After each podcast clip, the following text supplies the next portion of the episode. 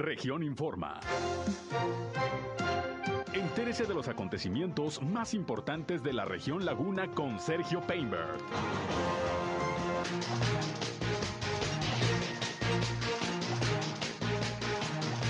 Se registran 185 nuevos casos de COVID-19 en Coahuila y 12 en Durango. Se adhiere Coparmex al grupo empresarial de La Laguna.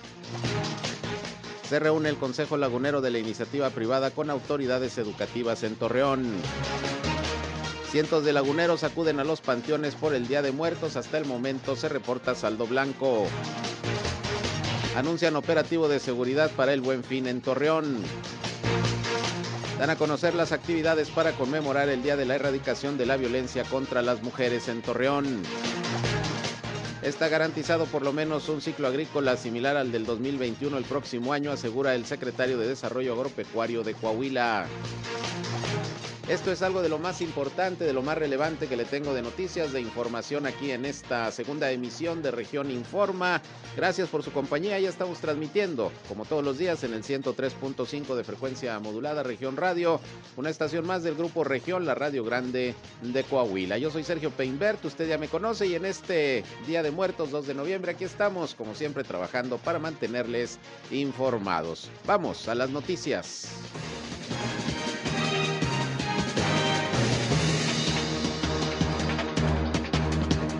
Bien, como siempre les agradezco su atención. Antes de pasar a la información que les tengo preparada en este espacio, les recuerdo que estamos abiertos a su comunicación. Para tal efecto, ponemos a sus órdenes nuestros puntos de contacto, nuestra línea telefónica 871-713-8867. Ahí estamos a sus órdenes, nos pueden mandar WhatsApp, nos pueden llamar como gusten, 871-713-8867. Igualmente ya saben, estamos en redes sociales, medios digitales, nos encuentran en Facebook y en Instagram, en región 103.5 Laguna. También ya estamos transmitiendo en vivo y en directo nuestro espacio noticioso a través de Facebook Live. Un saludo a quienes ya nos siguen a través de esta red social. A mí me encuentran en Sergio Peinber Noticias, en Facebook, en Twitter, en YouTube, en Instagram y en sergiopeinber.com, mi portal web de información, en donde además de llevarles las noticias más importantes, eh, también están nuestros enlaces para que nos escuchen en nuestras transmisiones de radio. Y les recuerdo que ya a partir de ayer, primero de noviembre, está disponible para Android y para iOS nuestra aplicación de Grupo Región, así la encuentra como Grupo Región en cualquiera de estas tiendas digitales y gratuitamente la puede bajar. Todos los contenidos, toda la información y todo lo que le ofrecemos en Grupo Región en todo el estado de Coahuila, ahí lo tiene en su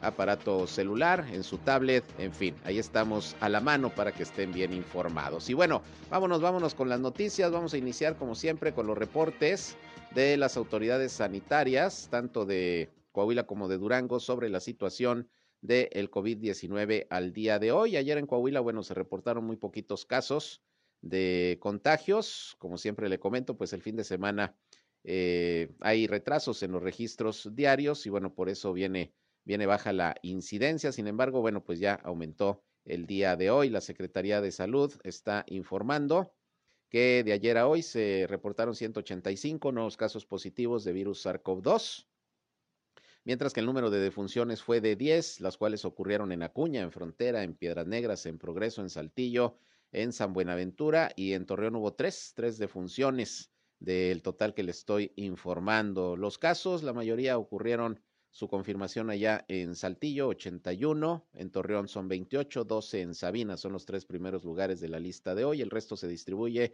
en otros municipios de la entidad, donde aparecen también de la Laguna San Pedro, con ocho casos más. Francisco y Madero con uno y Viesca con un caso más. Ya tenía días que Viesca no aparecía con contagios, se reporta uno. Ya con estos números está llegando Coahuila 95.716 casos positivos de virus SARS-CoV-2, incluyendo eh, precisamente 7.405 decesos.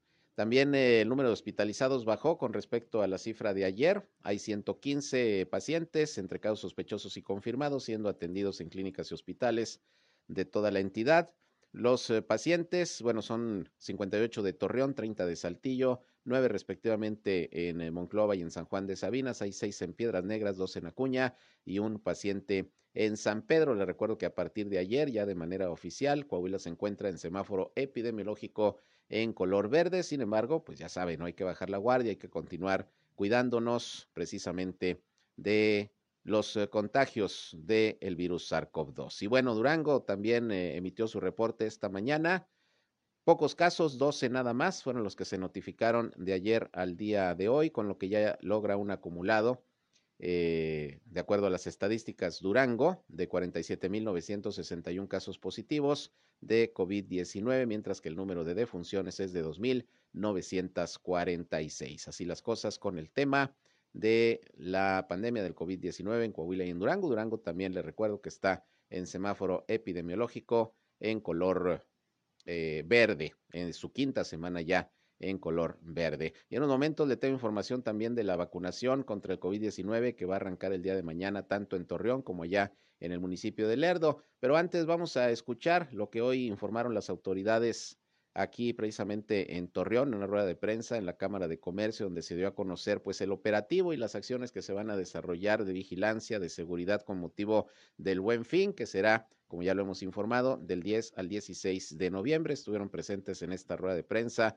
Mariano Serna, el presidente de la Cámara de Comercio, estuvo Adelaido Flores, quien es el coordinador de la Policía Estatal aquí en la Laguna de Coahuila, el director de Seguridad Pública de Torreón y representantes de varias empresas comerciales, de algunos malls, que también estarán colaborando en estos operativos de seguridad. Vamos a escuchar en principio a Mariano Serna, quien es el eh, presidente de la Cámara de Comercio de Torreón, pero antes ya tengo en la línea, bueno, antes de pasar con Mariano Serna, para no tenerla mucho en la línea telefónica y que además también pues tiene que ver con el tema en parte de seguridad, eh, tengo a Claudia Murillo, ella es la directora del Instituto Municipal de la Mujer en Torreón porque eh, ya se dieron a conocer eh, eh, actividades, el programa de actividades que se va a desarrollar durante este mes con el fin de conmemorar el Día Internacional de la Erradicación de la Violencia contra la Mujer, que es el 25 de noviembre. Vamos a escuchar qué, qué actividades se van a realizar. ¿Cómo estás, Claudia? Muy buenas tardes.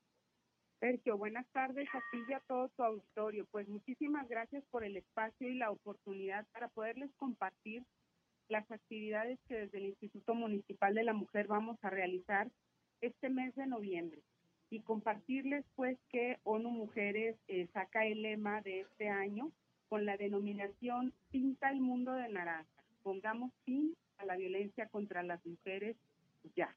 Este es el mes naranja, ¿verdad? Es el mes naranja. Así como octubre fue el rosa, noviembre es el naranja. Es correcto. Y es el naranja, Sergio, porque es el color de la esperanza de un futuro brillante y un mejor futuro para las mujeres, un futuro libre de violencia, Sergio. Esa es la razón del color. Y bueno, pues compartirte que, eh, entre otras actividades, el 7 de noviembre vamos a realizar una conmemoración por el sexto aniversario del Paseo de las Mujeres en el Paseo Colón en los que invitamos a, todas y a todos a participar. Vamos a tener diversas actividades y por esta ocasión se va a colocar en Colón y Allende. Asimismo, vamos a tener un taller emprendedora de, de, negocios, pláticas de derechos humanos, de nuevas masculinidades con la Comisión Federal de Electricidad, a quienes también vamos a invitar a que se sumen como embajadores del Día Naranja eh, también vamos a tener una, una plática completamente gratuita que va a impartir la doctora Marcela Lagarde y de los Ríos. Ella es una reconocida feminista a nivel nacional e internacional y esto se llevará a cabo el día 23 de noviembre a las 11 de la mañana eh, por plataformas digitales con la plática Feminicidios, Impunidad Social e Impunidad del Estado. De igual forma, pues invitarlos a participar en un, en un monólogo que se denomina Agustina, el antimanual para ser mujer, que se va a llevar a cabo el 25 de noviembre a las 8 de la noche en el Teatro Alfonso Garibay.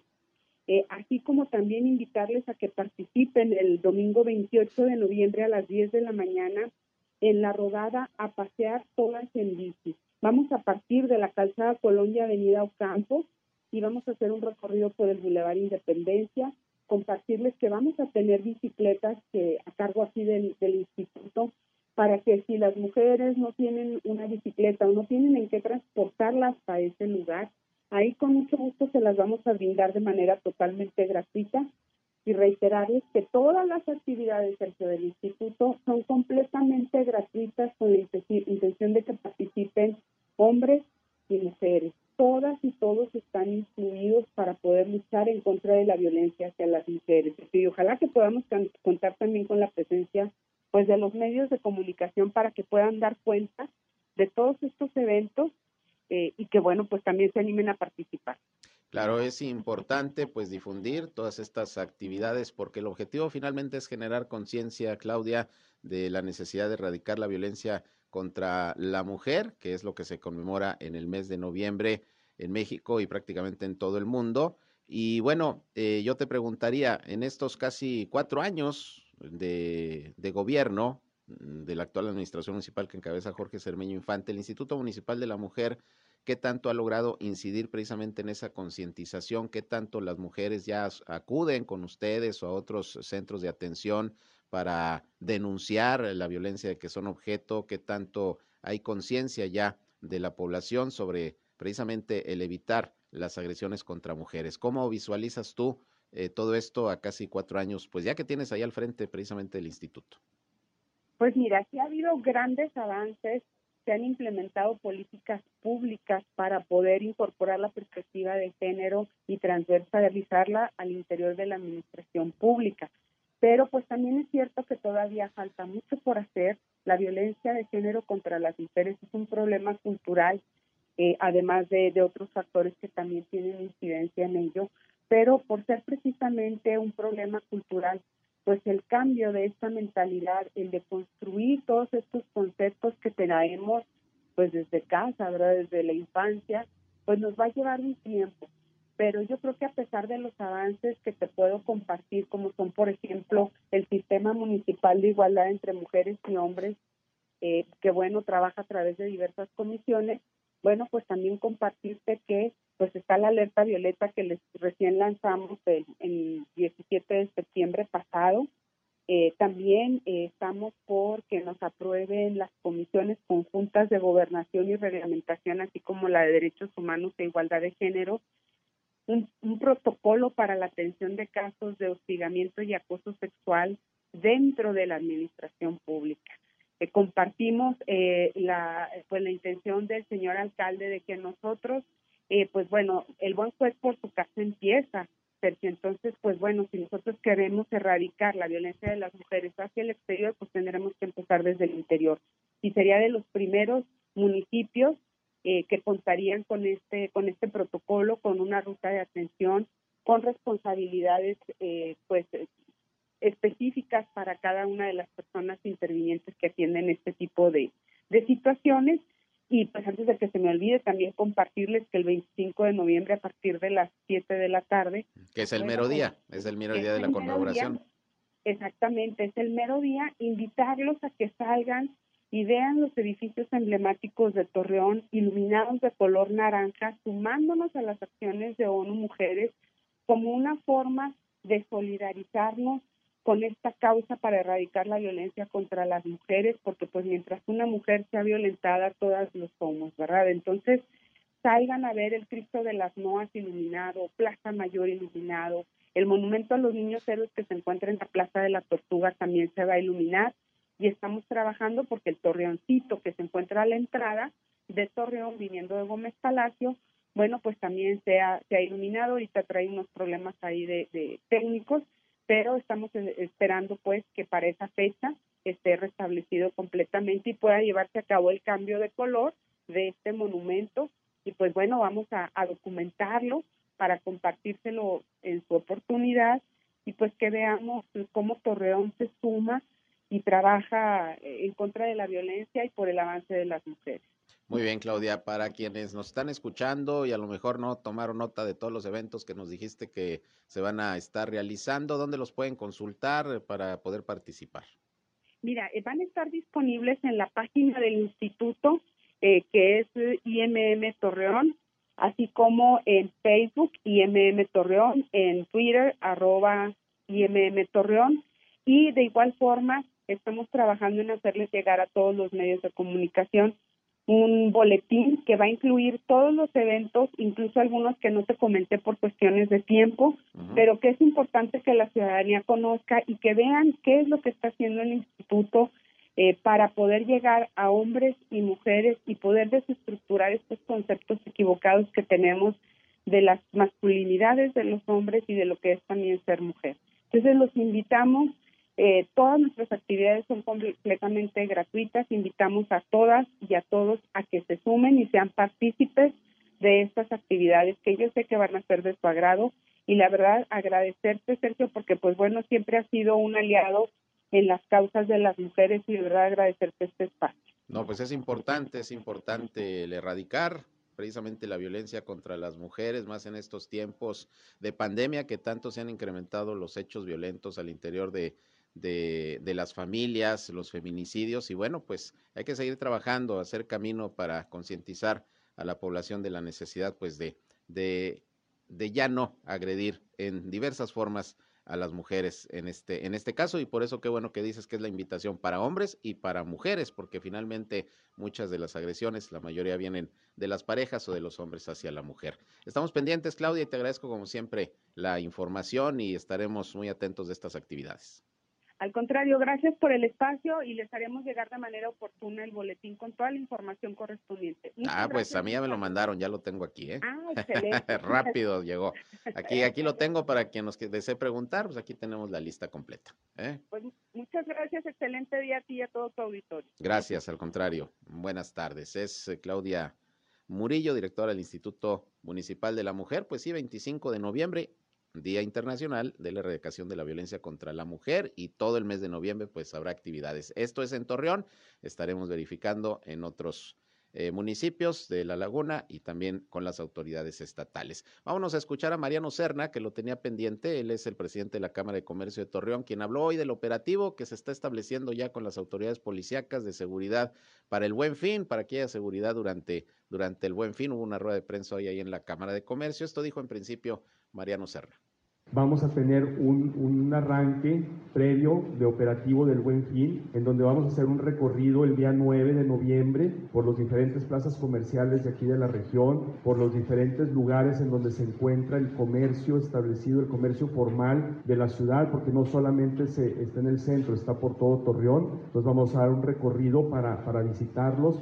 y que se vean que la seguridad pública del Estado, del municipio y de la federación está unida para beneficiar a todos nuestros comerciantes. De igual forma, cuando ya estemos aquí en la mesa operativa, ahorita en un momento, eh, vamos a crear o tenemos programado crear un grupo de WhatsApp para que las personas, el personal de seguridad pública de los tres niveles de gobierno esté en contacto directo con el personal de seguridad de todos nuestros, de nuestros socios afiliados para que cualquier percance, cualquier situación o cualquier anomalía que se llegue a ver durante el desarrollo de este buen fin, se pueda desarrollar de forma correcta, de forma ordenada y que se hagan los avisos necesarios. También esperamos contar con los operativos, como siempre lo hemos tenido, de vigilancia, sean los recorridos eh, con patrullas en nuestros centros comerciales, en nuestras áreas comerciales y con operativos pedestres en lo que es el centro histórico. Esos rondines de vigilancia todos los años los hemos tenido por parte del, del gobierno del Estado, del gobierno municipal y de, la, de lo que es eh, la Guardia Nacional y las fuerzas del Ejército, en donde nos han apoyado los cuatro niveles de gobierno para que siempre estemos vigilantes para que el buen fin se lleve de forma correcta. También tenemos el, compromiso o la ayuda de lo que es eh, la parte de, la Fiscalía para que los ministerios públicos estén abiertos y estén a la expectativa de cualquier percance que se pueda dar durante el 10 al 16 de noviembre para que las denuncias que se, se lleguen a hacer sean de, forma, de una forma rápida, expedita y se resuelvan de, de una forma ordenada. Esos son los planes que, tenemos para desarrollar nosotros durante el buen fin. Bien, ahí tiene usted, pues eso es lo que comentó el presidente de la Cámara de Comercio, los acuerdos a los que se va a llegar con las autoridades policíacas para, pues precisamente, eh, llevar a cabo estos operativos de seguridad donde participarán los comercios y tenemos que participar también nosotros como ciudadanos, hay que cuidarnos, ¿eh? no ande enseñando el dinero, no ande dejando eh, paquetes en los vehículos, en fin, también nosotros tenemos eh, que cuidarnos para evitar robos, asaltos, que es lo que más ocurre en esta temporada. Y también las autoridades policíacas eh, dieron eh, su punto de vista sobre estos operativos, pero escucharemos después de una pausa. Vamos al corte y volvemos, es la una con 22.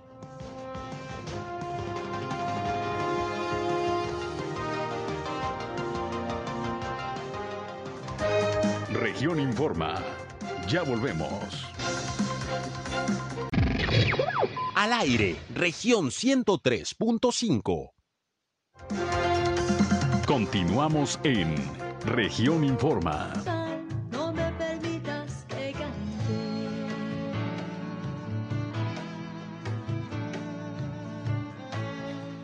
Bien, eh, continuamos, son las 13 horas, la una con 28 minutos. Y bueno, pues eh, cientos, por no decir que miles de ciudadanos y ciudadanas han estado acudiendo este día los panteones en toda la comarca lagunera, prácticamente desde el fin de semana, pero hoy es el mero día, el mero día de muertos y bueno, bastante actividad y vigilancia de parte de las autoridades. Hasta el momento se reporta un saldo blanco, ya tendremos seguramente para nuestro espacio de las 19 horas, pues un resumen de todo lo que aconteció en este Día de Muertos, pero bueno, la tradición continúa y mucha gente, le repito, acudiendo a los camposantos que se prepararon para tal efecto. Hay protocolos sanitarios, recomendaciones que se han hecho a la población, sobre todo todavía por el tema de la pandemia.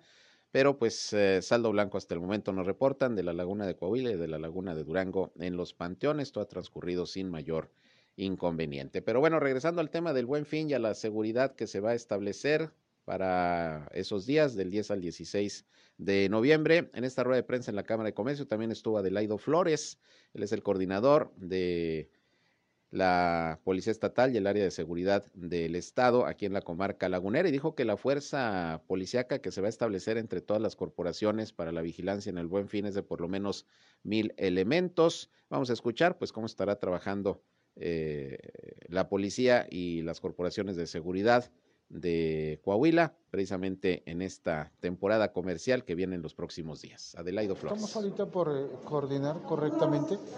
Siempre, siempre vamos de manera coordinada. Donde más se ve es en el centro de la ciudad, por todo lo que tiene que ver eh, con el centro histórico. Las tiendas que sabemos, eh, galerías, Isimaco, Cuatro Caminos, que es donde más también tenemos el número de operaciones. Pero ahorita estamos precisamente para recibir todas las necesidades y agruparlas y tratar de satisfacer. Eh, ya tenemos experiencia en la que este- esta situación, donde más operaciones se realizan, eh, hay fechas en que es el centro histórico, cuando ya se aproxima a 24 y, y- y para despedir el año. Y todo lo que es previo es en, los centros comerciales. Así lo tenemos ahora. Revisamos que en, eh, ahora esto de que el farderismo como anteriormente se daba no es ahora así, sino que vemos que llegan tres o cuatro y están integrados de manera, tienen su vigilancia incluso internamente entre ellos. Pero bueno, también ya está detectado. Bien, pues ahí tiene usted parte de la actividad que se va a desarrollar en materia de seguridad para el buen fin aquí en Torreón y prácticamente en toda la comarca lagunera. El operativo se monta para toda la comarca lagunera de Coahuila. Vamos a esperar también la información que al respecto se dé en la laguna de Durango. Pero bueno, le decía que van a llevarse a cabo nuevas fases de vacunación a partir de mañana 3 de noviembre. Una va a ser en el municipio de Lerdo, se va a aplicar la segunda dosis de vacuna de AstraZeneca a los eh, jóvenes de 18 a 29 años. Esto será a partir de mañana y hasta el viernes, van a ser tres días. Y la sede será ahí el Hospital General tanto de Lerdo como la eh, Universidad Juárez del Estado de Durango, la Facultad de Ciencias de la Salud o Facultad de Medicina, como también le conocemos. También podrán vacunarse eh, los rezagados de 30 a 39 años que están pendientes de su segunda dosis, esto allá en el municipio de Lerdo. Y también habrá vacunación para rezagados eh, desde mañana hasta el sábado en el bosque urbano, los que están pendientes de aplicarse la vacuna. Vamos a escuchar a Cintia Cuevas, que es la titular de programas del bienestar aquí en la Laguna de Coahuila, quien nos habla de esta vacunación que inicia mañana aquí en Torreón, en la sede del bosque urbano. Esto explicó. todas las personas que se vacunaron con AstraZeneca y por X motivo no han acudido por su segunda dosis, los vamos a recibir a partir del miércoles, este miércoles que viene, miércoles 3, hasta el sábado 6 de noviembre. Lo mismo para las personas que no tienen ninguna dosis. Todas las personas pendientes de primera dosis, ahí los esperamos. Vamos a estar en esta jornada especial para darle atención a todos los rezagos que por motivos de salud, temas personales, laborales, no pudieron acudir a recibir su vacuna cuando la jornada pues era dirigida para ellos. Vamos a estar en el bosque urbano en un horario de 8 de la mañana a 1 de la tarde. Requisitos, copia de INE, copia de CURP, su formato expediente lo más lleno posible y si se trata de segunda dosis les pedimos eh, presentar su comprobante de primera dosis. No, todavía no hay información sobre el nuevo esquema de vacunación al sector magisterial. Les pedimos que tengan paciencia que pronto se les va a dar a conocer. En cuanto tengamos información, pues les, les estaré compartiendo. De momento, pues esto, esta jornada es para quienes les falta la segunda dosis o quienes no tienen ninguna dosis. Les pedimos que nos hagan saber para hacer la solicitud, por ejemplo, de Pfizer. Llevamos hasta ahorita contabilizado alrededor de 700 personas. Bien, pues ahí está la información para los rezagados. Bosque Urbano a partir de mañana. Ahí está la información que nos dio Cintia Cuevas. Y esto que decía al final del magisterio, bueno, es que hay que recordar que ayer el gobernador de Coahuila, Miguel Ángel Riquelme Solís, en eh, lo que fue la reunión del subcomité de salud, eh, dijo en rueda de prensa que iba a solicitar directamente al eh, presidente López Obrador la posibilidad de revacunar a los maestros del estado de Coahuila con lo que se considere posible, ya sea otra dosis de cancino, que no sé si en términos médicos sea conveniente, esto se ha estado analizando, pero no se ha definido nada de un refuerzo de la, de la cancino, que es de una sola aplicación y que se colocó la dosis allá por el mes de abril a todos los maestros en el país, o pudiera ser vacuna de otra farmacéutica, porque los maestros pues están pidiendo eh, una dosis más de vacunación. Primero porque hay dudas de la efectividad que pudiera tener ya hasta este momento la, dosis de cancino y segundo porque hay eh, maestros, por ejemplo, que quieren viajar a Estados Unidos, salir del país y no lo pueden hacer porque, por ejemplo, allá en la Unión Americana, pues la vacuna de cancino no es aceptada. Si se vacunó con cancino, pues no la aceptan. Pfizer sí y algunas otras, pero, pero hay restricciones en ese sentido. Por eso los maestros pues piden pues una nueva fase de vacunación. Vamos a ver qué, qué se dice por parte del gobierno federal. Por lo pronto la petición la va a hacer el gobierno, el gobierno del estado al gobierno federal y ya les informaremos si hay alguna eh, definición y alguna instrucción en ese sentido para vacunar nuevamente a los miembros del magisterio, a los maestros, y más ahora que ya también se anunció que otras casi 500 escuelas en Coahuila van a regresar a las clases presenciales, de las cuales 183 serían aquí de la comarca lagunera, por eso también los maestros pues quieren saber si, si todavía la, la vacuna que se les aplicó es eficaz o si requieren un refuerzo porque ya van a regresar a las clases. En fin, ya les informaremos, por lo pronto esa es la inquietud de los eh, eh, miembros del sector magisterial. Por otra parte, fíjese que continúa desarrollándose la feria de, de la familia allá en Gómez Palacio. Y pues eh, para apoyar a la economía familiar, pues va a haber algunas promociones que se van a estar aplicando, según dio a conocer eh, Viviana Ríos, que es la directora de la Expoferia de Gómez Palacio. Va a haber promociones en la entrada de dos por uno y pulseras para juegos mecánicos los días martes, miércoles y jueves. Así que martes, miércoles y jueves, dos por uno en la entrada y en las pulseras para los juegos mecánicos ahí en la Expoferia. Dijo que ha sido instrucción de la alcaldesa Marina Vitela, pues el poder fomentar la convivencia familiar y por eso también en apoyo a la economía se están haciendo estas promociones. También detalló la directora de la Expoferia que igual martes, miércoles y jueves de las 4 de la tarde hasta las 19 horas, hasta las 7 de la noche, la entrada será al 2 por 1 para todos los asistentes y podrán adquirir la pulsera por 150 pesos para disfrutar de todos los juegos mecánicos. La entrada es completamente gratis también. Los lunes, si usted va a la Feria de la Familia, la entrada es gratis. Martes, miércoles y jueves es dos por uno. Y bueno, por si usted eh, tiene pensado acudir, si hoy día de muertos, ya después de ir al panteón y todas estas actividades, quiere ir a entretenerse, a divertirse un ratito, pues puede ir ahí a la Feria de la Familia que está en estos momentos funcionando desde el pasado viernes que se inauguró ahí en las instalaciones de la Expoferia de Gómez Palacio. Y bueno, pues hoy los organismos empresariales de La Laguna anduvieron muy activos porque pues tuvieron actividades, ruedas de prensa, reuniones, ya les eh, transmití lo que eh, hubo en la Cámara de Comercio de Torreón el día de hoy. Y bueno, pues también déjeme le informo que ahí en las instalaciones de Coparmex Laguna también se dio una rueda de prensa en donde se dio a conocer que este organismo se suma al grupo empresarial de La Laguna que está conformado por algunas cámaras y organismos empresariales como la Canadevi, la, la Canirac, la Cámara de la Construcción, la Canieti, eh, la OCB. Y bueno, se suma ahora Coparmex Laguna y bueno, pues ahí pudimos platicar primero con eh, Fernando Menéndez, que es el presidente de este organismo empresarial, que nos explica pues por qué decidieron sumarse al grupo empresarial de La Laguna. Hace dos años todavía pertenecían al Consejo Lagunero de la Iniciativa Privada. Ya ve que hay dos grupos eh, que integran cámaras empresariales. Coparmex decide irse al GEL. Esto dijo Fernando Menéndez sobre esta decisión.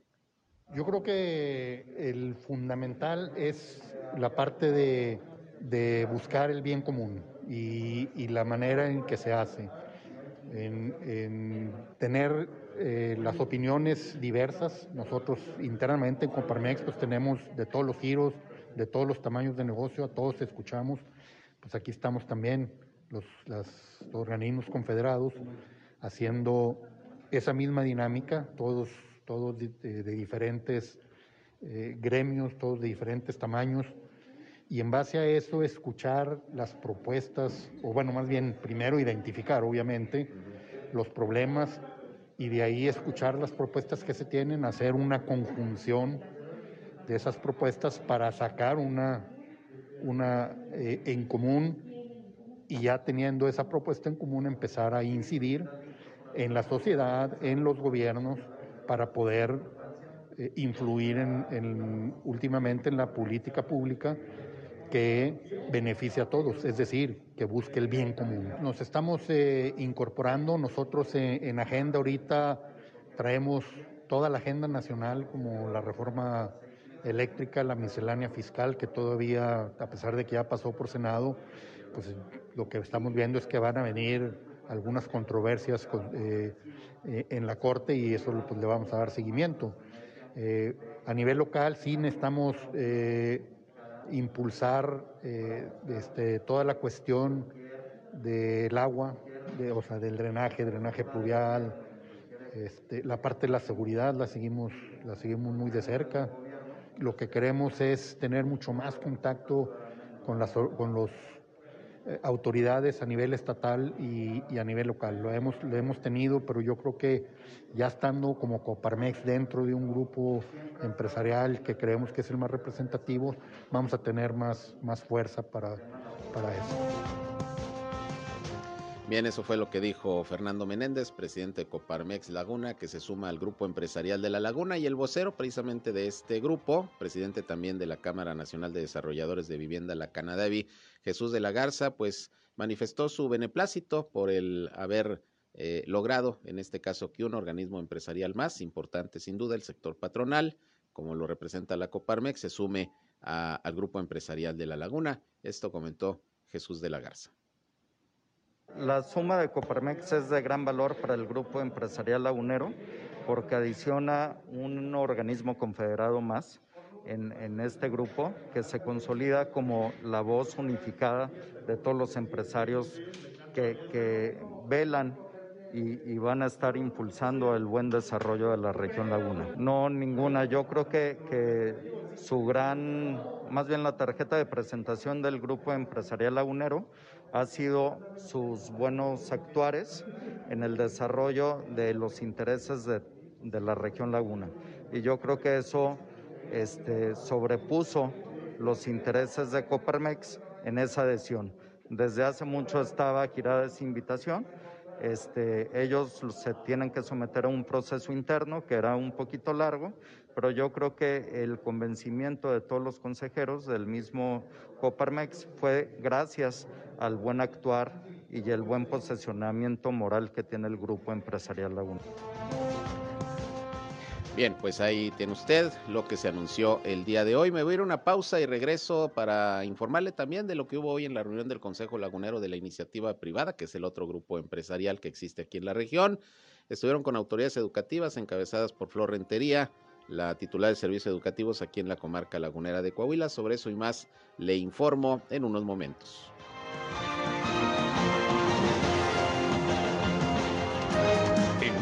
regresamos a Región Informa.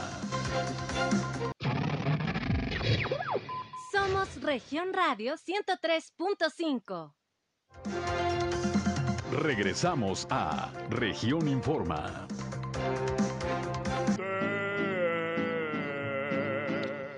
Bien, ahí estamos con música, pues muy a tono con esta fecha, 2 de noviembre, Día de Muertos, recordando al Charro Avitia, tenía años que no lo escuchaba.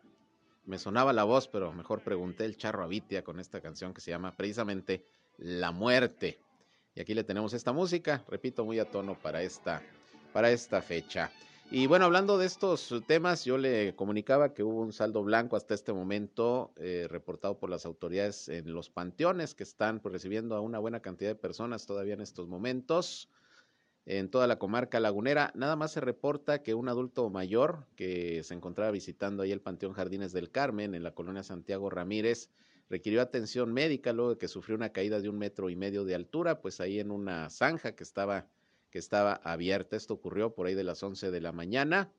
En este cementerio fue identificado como Juan Carlos, de 61 años de edad, y presentó diferentes eh, golpes. Afortunadamente nada de gravedad, iba distraído y cayó en un espacio ubicado entre las lápidas y la barda perimetral. Bueno, pues eh, hubo eh, ahí señalización y, y cercado de algunas áreas eh, peligrosas en algunos panteones, sobre todo los públicos por parte de Protección Civil, pero parece que en algunos puntos pues no no ocurrió eso y por distracción en este caso pues cayó esta persona ahí a esta zanja. Afortunadamente, bueno, no pasó a mayores, ahí de inmediato lo atendieron y le recuerdo que el día de ayer les informé que también una mujer en un panteón aquí de Torreón pisó una lápida y se vino abajo la lápida, junto con ella, cayó como de tres metros de altura, estaba profunda ahí la, la tumba y estaba sola, eh, porque según esto ya estaba nada más la lápida ahí, pero ya habían retirado eh, los cuerpos que ahí se encontraban, entonces estaba de tres metros de altura ahí el, el pozo y ahí cayó. Afortunadamente tampoco pasó a mayores, solamente algunos golpes. Así que pues si andan todavía en los panteones, mucho cuidado porque pues hay algunas zonas de riesgo, no pise las lápidas porque muchas ya están muy viejas, están descuidadas y se pueden venir abajo junto con usted, entonces hay que tener, hay que tener mucho cuidado. Bien, eh, por otra parte le decía que hoy hubo reunión del Consejo Lagunero de la Iniciativa Privada y estuvo con los empresarios Flor Rentería, que es la titular de servicios educativos en la región lagunera de Coahuila, les explicó a los empresarios, bueno, pues cómo están las escuelas, les pidió su apoyo, eh, para colaborar con recursos, si es posible, o, productos en especie para rehabilitar precisamente los planteles educativos que en estos momentos pues ya eh, se requiere que regresen a las clases presenciales, muchas escuelas que fueron vandalizadas, robadas durante todo este tiempo de pandemia, bueno, pues requieren de rehabilitación y el mismo gobernador Miguel Riquelme pues eh, ha pedido el apoyo de los empresarios a través del programa Adopta una escuela. Vamos a escuchar en principio lo que Flor Rentería comentó sobre esta plática, este diálogo con los miembros del Consejo Lagunero de la iniciativa privada. Tenemos aproximadamente 35, 37 padrinos que han dicho yo en esta escuela, como la Maxi Raquel, como la maestra Guadalupe Palacios, como la Ricardo Flores Magón, como la Eulalio Gutiérrez, como la Federal 6, la Federal 8, eh, tenemos la Juan Bels, Antonio de Juan Bels, en fin, tenemos como 35 escuelas así que han sido eh, ya adoptadas por un padrino. ¿Qué tipo de apoyo es el que les brindaron? Mira, por ejemplo, en la Eulalio Gutiérrez, desde todo el cableado eléctrico, la rehabilitación de sanitarios, incluso hasta una velaria con jueguitos pusieron, ¿sí? En la Antonio de Juan Bels, todo el tema eléctrico, eh, todo el tema de también la bomba del agua y por lo general han sido esas cuatro eh, cosas que son las indispensables para que la escuela regrese a clases presenciales. Pues sí, muchas necesidades en las escuelas y se está pidiendo la colaboración de toda la ciudadanía, pero en particular de los empresarios, a ver si pueden aportar algo para rehabilitar todos estos planteles educativos. ¿Y qué dijeron los empresarios? Precisamente José Luis Otema, que es el presidente del CLIP, eh, comentó sobre esta reunión con Flor Rentería y bueno, pues sí, la necesidad precisamente de apoyar a las escuelas para que lo más pronto posible estén en condiciones de regresar a las clases presenciales. Escuchemos lo que dijo.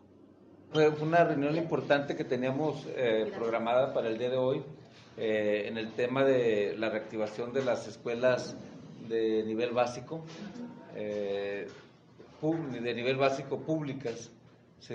Eh, la, la semana pasada estuvimos platicando con ella, fuimos a, a- a ver algunos apoyos que dieron por ahí eh, una de las escuelas particulares de aquí de la, de la región, que forman también parte de- de- del, del CLIP, y coincidimos en que deberíamos tener una reunión con los, con los 15 organismos que conforman eh, el Consejo Lagunero en Iniciativa Privada, a fin de poder establecer cómo los podemos apoyar. Y precisamente para eso fue la reunión, ver, ver hacer un scouting o un recorrido de, de algunas escuelas ah, a fin de, de detectar rápidamente sus necesidades y, y empezar y ver, y ver cómo, cuántas podemos apoyar de la manera, de lo más pronto posible, ah, ya, ya que están por iniciar el, el ciclo escolar. Bueno, sería por, precisar- por el Consejo Lagunero de la Iniciativa Privada, que lógicamente participan el, Colegio de Ingenieros, el Colegio de Arquitectos, el de Mecánicos Eléctricos, Cámara de la Propiedad Urbana, Clúster Automotriz, ot- la Asociación de Hoteles y Moteles. Yo creo que es en, forma general lo que estamos, lo que vamos a hacer, vamos a hacer un, recorrido para identificar necesidades primeramente y luego definir cómo, podemos participar o apoyar. Bien, pues ojalá que más empresarios y ciudadanos en general se pongan las pilas y puedan colaborar con algunas necesidades que tienen las escuelas, muy dañadas ahora que estuvieron solas por la pandemia. Repito, algunas eh, vandalizadas, les robaron ahí lo que tenían de valor, se metían los rateros y bueno, pues así lamentablemente ha habido apoyos, ojalá que, que estos se multipliquen porque dice Flor Rentería que mínimo se requieren para rehabilitar las escuelas, en algunos casos más, en unos casos menos, pero por lo menos un promedio de 100 mil pesos por cada escuela para dejarlas más o menos en condiciones para el regreso a clases. Bueno, por lo pronto este es el tema que se abordó el día de hoy en esta reunión del Consejo Lagunero de la Iniciativa Privada. Ojalá, ojalá que haya el apoyo. Por otra parte, ayer le informé que en los operativos que se realizaron el fin de semana con motivo del Halloween por parte de las autoridades estatales y municipales aquí en Torreón, pues hubo clausuras de algunos eh, lugares en donde pues se detectaba irregularidades en cuanto a que había menores de edad ingiriendo bebidas embriagantes, como una quinta donde había cerca de 300 personas sin respeto a los protocolos sanitarios, otra quinta también que se clausuró por estar trabajando fuera de horario.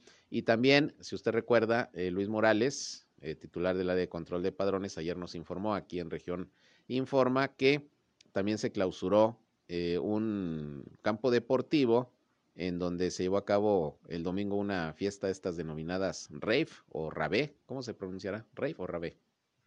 Rave, muy bien, es lo correcto, aquí me dice mi compañero Reja, se dice rave, un rave electrónico, que fue mucha gente, pero más que nada lo clausuraron porque pues eran las 7 de la mañana y todavía había gente ahí departiendo. Bueno, pues resulta que hoy se da a conocer que las autoridades de Coahuila detuvieron a seis personas a quienes acusaron de violar los sellos de clausura en este complejo deportivo que había sido cerrado el pasado domingo. La Secretaría de Control de Padrones de la Secretaría de Finanzas informó que se detectó alrededor de las 15 horas de ayer, justo cuando un grupo de personas estaban sacando del lugar diverso equipo musical y de iluminación. Se trataba de seis adultos y un menor de edad, quienes pese a la prohibición estatal estaban subiendo el equipo a un camión. Rompieron los sellos de clausura y se metieron.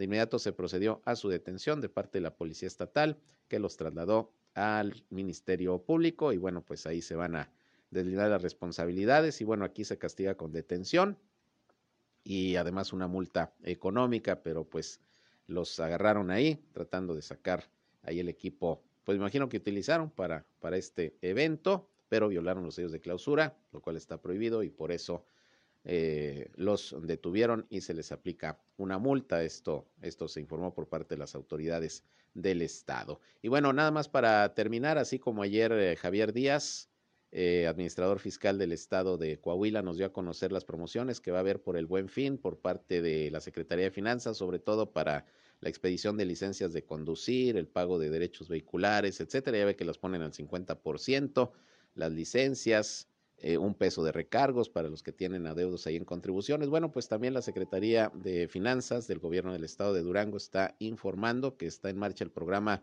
Ponte a Mano, a través del cual se está invitando a todos los ciudadanos que presenten algunos adeudos, sobre todo en refrendos vehiculares 2021 y anteriores, a que se pongan al corriente, según informó Salomé Elite Science, la recaudadora de rentas de Lerdo. ¿Cuáles son estos descuentos? Bueno, el 90% en los recargos, actualizaciones, cambio de propietario y multas, 50% de descuento en los gastos de ejecución, 20% de descuento en refrendo del año 2017 y anteriores para que se pongan al corriente, 15% de descuento también en los refrendos 2018 y 2019 y 10% de descuento en el refrendo del 2020 y ya el 21 que está por terminar también hay un 5% de descuentos y de descuento y esto se aplica directamente en ventanilla de las recaudaciones de rentas, descuentos también para que se pongan al corriente, se pongan a mano, como se llama el programa, con el pago de sus derechos vehiculares, también allá en el estado de Durango. Y esto va a tener vigencia, tengo entendido, lo que resta del año. A ver si mañana platicamos con la recaudadora para que nos dé más detalles, porque hay algunos otros incentivos también en, en el tema de otras contribuciones. Yo aquí nada más le informo lo de los derechos vehiculares, luego les amplío más la nota. Bien, con esto nos vamos, llegamos al final de esta emisión de Región Informa. Que sigan disfrutando de este día, si descansaron, si tuvieron puente, qué bueno, que lo sigan disfrutando. Aquí nosotros estamos trabajando para mantenerles informados. A las 19 horas estoy nuevamente con ustedes en nuestra tercera emisión. Por lo pronto, si van a comer, muy buen provecho. Pásenla bien, cuidado en los panteones, acaten las disposiciones de las autoridades y ya más tarde les informaremos pues cómo se dieron ya las cosas a lo largo de este día, Día de Muertos 2 de noviembre. Se quedan con mi compañero Reyham. Yo soy Sergio Peinbert, usted ya me conoce. Buenas tardes.